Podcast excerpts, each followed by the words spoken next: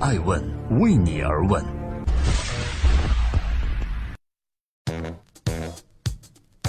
Hello，各位好，这里是爱问顶级人物，每周日上线，我是主持人爱成。每个周日对话顶级大咖，走进他们内心世界，探索创新和创富。今天我对话的这位嘉宾来自百度，他是总裁张亚勤。我要问他的问题相当尖锐：全力以赴 all in 人工智能的百度，是否能够恢复王者角色呢？在问顶级人物的节目中，我问张亚勤：对于男人，你是如何定义的？张亚勤把“宽厚”二字放在了最重要的位置，这一品质无疑也是他所有商业抉择中的最佳注解。不过，宽厚的张亚勤也引发了很多人的疑惑：他为什么会选择离开曾经的微软，成为百度的总裁？而当下百度忙得热乎的人工智能，是否又可以帮助其实现王者地位？毕竟，在很多国人眼中，在一系列负面事件之后，有些过度商业化的百度似乎并不那么很厚道。这里是每周日上线的《爱问顶级人物》，今天我对话张亚勤。当医疗碰到了人工智能，会擦出什么样的火花呢？反其道而行之，或许正是张亚勤对于百度的意义所在，不仅仅是挽救这个商业帝国的声誉，而是为他探明一条新路。二零一六年十月份，百度发布了人工智能技术在医疗领域的最新成果，叫做百度医疗大脑，将深度学习、自然语言处理等等技术加入到医患的问诊过程，目的在于提高医患问题的效率，并将云计算、大数据和人工智能与传统医疗行业结合起来。据业内人士分析，这个百度医疗大脑是成立两年多的百度医疗和百度在人工智能上的研究的首次结合。这让百度医疗从一个医疗数据库变成了一个可以参与到医患问诊过程的人工智能产品。百度医疗大脑通过对大量医疗数据、专业文献的采集和分析，进行了人工智能化的产品设计，能够模拟医生的问诊流程，与用户进行多轮交流，依据用户的症状和提出的问题给出诊断的意见。显而易见，面对被一度指责的医疗原罪，百度和张亚勤给出了一个创造性的回应。作为中国最大的搜索引擎网站，百度不可避免地成为了大多数人在互联网上寻医问药的首选。数据显示，每天有超过五千四百万用户在百度上搜索医疗健康类的信息，有超过一千五百万的用户搜索疾病相关的信息，还有超过三百万的用户搜索了医院相关信息。于是，大量难以估计的风险随之而来。但同时，没有任何一个企业有理由因为风险而放弃这个规模巨大的市场。只是不同于之前，张亚勤用技术的手段为百度带来了商业行为所急需的宽厚品质，让这个巨头有了重生的筹码。在艾问顶级人物的节目中，我问张亚勤：百度为何要 all in 人工智能？张亚勤这样告诉艾问人物：百度研究人工智能的目的，不仅是为了企业的技术升级，更是要让技术成果普及给普通人，实现智能化、高效化、便捷化的生活体验。这里是每周日上线的《爱问顶级人物》，我是主持人艾成。今天我们共同对话张亚勤。人才有去留，百度到底下的什么棋？用技术创造一个更美好的世界，可能是每一个理工男的梦想。张亚勤十二岁就考入了中国科技大学少年班，曾经向《西雅图时报》表示，他真的很想成为科学家，牛顿就是他的偶像。如今在百度，张亚勤不仅要当好一个科学家。加盟之初，他就被赋予了新业务掌门人的职责，他要帮助百度拓展新业务的技术边界。在节目中，亚勤告诉我，他的使命就是让百度全球化，并且让百度在人工智能时代取得一席之地。全球化，坦白讲，亚勤是驾轻就熟的，因为这条路他曾经倒着走过了一遍。一九九九年初，张亚勤应李开复邀请，以微软中国研究院首席科学家的身份加入了微软。从此与百度的全球化相反，他致力于帮助跨国企业微软实现中国化。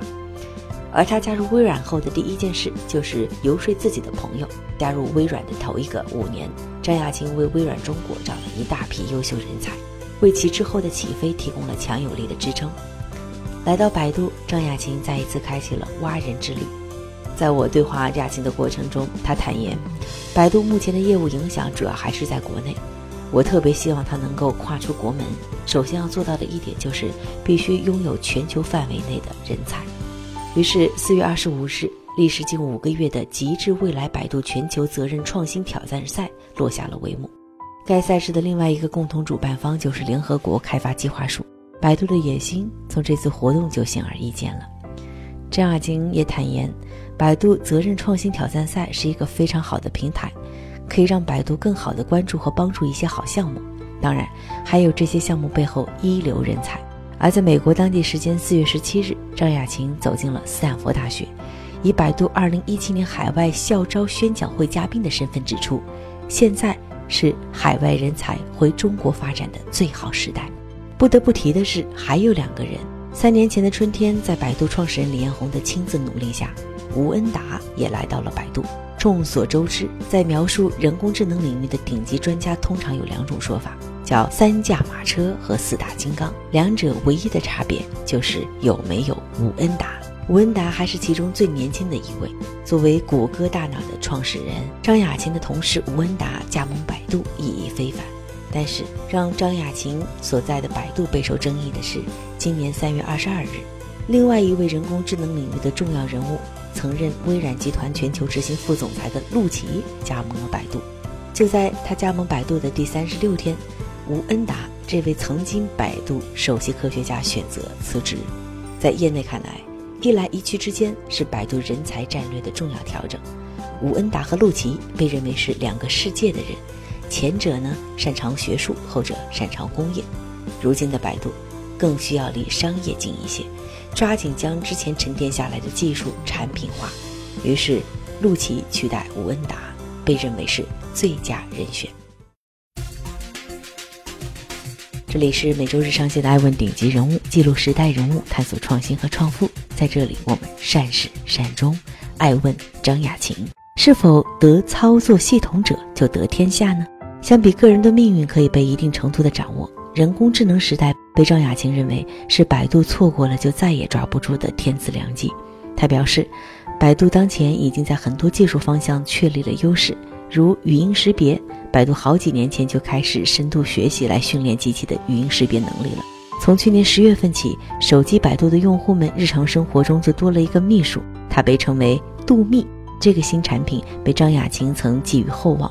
在度秘上，用户可以直接与之进行语音沟通，并链接到点外卖、看电影等各种生活场景。当然，这听起来并不是非常高大上。就因为这个小玩意儿，百度特意在今年的二月份将度秘团队升级为度秘事业部。其背后的逻辑就是，凭借语音与对话技术的优势，百度将在引领新一代人机交互平台上拥有巨大机会。而自然语言和其智能交互方向可能会出现在从手机到家居的每一个设备中，这和张亚勤的理论一脉相承。他告诉艾问人物，人工智能这个行业才刚开始，大公司有机会，小公司同样也有，而任何一个公司都不能一窝蜂的去做什么。张亚勤在镜头前告诉我，我们必须要明白我们在做的事情和别的公司到底有什么不一样。也一定要找到专属于自己的更好的技术、更好的应用以及更好的场景。其实，今年一月份，二零一七年国际消费电子展（俗称 CES 二零一七）在美国拉斯维加斯落幕。CNN 随即评选这届 CES 上的十四项最酷技术产品，搭载了百度对话式人工系统的 DualOS 小鱼在家就成功入选。到今年的三月三十日，百度又正式发布了 DualOS 智慧芯片。百度官方称，这将完善智能物联网生态，开启可对话的智慧设备时代。由此，张亚勤和百度在人工智能上的王牌一一亮相。艾文人物了解到，这一招除了对智能语音及其相关的产品公司构成威胁，百度让度秘大脑成为了智能时代无处不在的大脑布局也全面铺开。得操作系统者得天下。从微软来到百度的张亚勤自然明白这其中道理。在各大巨头都号称要做万物智能、万物互联的现在，连接上下游的操作系统才是真正的核心。从第一代的 Windows、第二代的 iOS 和安卓，到如今的第三代人工智能操作系统，这无疑是一个巨大的机会。从中完全可能诞生出世界级的公司。被业界认为已经从 BAT 中调出半个身位的百度，这一次终于领先半步。那么，人工智能业务将会在未来的哪些场景率先突破，为我们所用呢？俗话说“行百里者半九十”，张亚勤表示，百度未来二十年都已经压注在了 AI 上，包括技术和资源。而当百度显现出 All in AI 的决心时，他们还需要继续等待一个产业真正成熟的时间。过去两年，在张亚勤的运筹帷幄下，百度在人工智能研发方面投入巨大，也收获颇丰。尤其是吴文达加盟之后，百度在语音和图像识别方面都跻身全世界一流水平。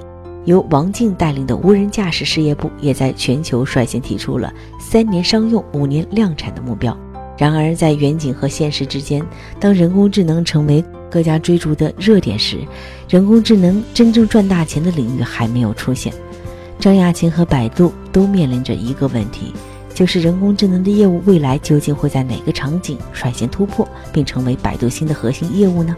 业内的普遍共识是，很多企业都死在了找场景上，而 AI 要做好，一定要找到一个能落地的场景。一个好的场景会有以下几个特点。第一，它要符合用户交互的习惯；第二，场景需要适合当下技术的应用；第三，对话式人工智能要满足用户对话式的需求。在节目的最后，张亚勤告诉艾问人物，做通用的人工智能确实太难了，但如果放到一个具体的分场景里，就相对简单。比如用对话的方式找一家合适的饭店，是我们一年前就做到的效果。以无人驾驶为例，乘车体验很快就会迎来一场进化风暴，而像百度这样的互联网公司，理应在这样的风暴中发挥重要作用。感谢各位聆听《守候爱问顶级人物》，接下来邀请各位欣赏一段在二零一七年博鳌亚洲论坛上我对张亚勤的独家专访。张亚勤，百度公司总裁，这是一位少年天才，十二岁考入中国科技大学少年班。二十三岁获得华盛顿大学电气工程博士学位，二零一四年九月加盟百度公司担任总裁，此前曾任微软公司全球资深副总裁，微软中国董事长。您是两年半前从微软加入百度的吗？是的，嗯。所以你也相信移动互联时代的红利已经结束了，人类正式进入了人工智能的博弈当中。移动移动互联没有消失，哎，移动互联的话呢，比如说呃智能手机，目前增长率已经呃很低了，啊，然后呢这个 A P P 这个数目也不会有大量的增加，所以这个时候的话呢，新的增长点一定是从这个人工智能和相关的技术。那最有可能从百度研发出来的人工智能产品与我们发生最快关联的是什么？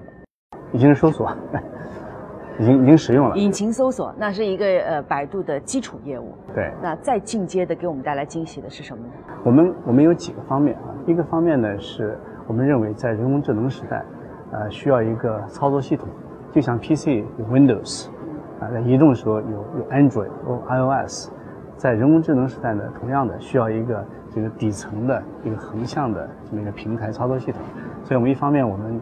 在我们在打造这个叫呃这个 Dual OS 呃操作系统，那么这样的话呢，大家都可以使用。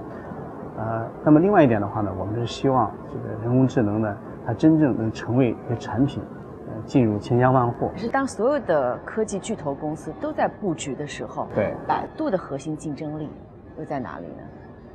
百度呢，首先我们有特别多的数据，第二点的话，我们有很强大的。这个计算人工智能的这基础设施，第三个就是算法。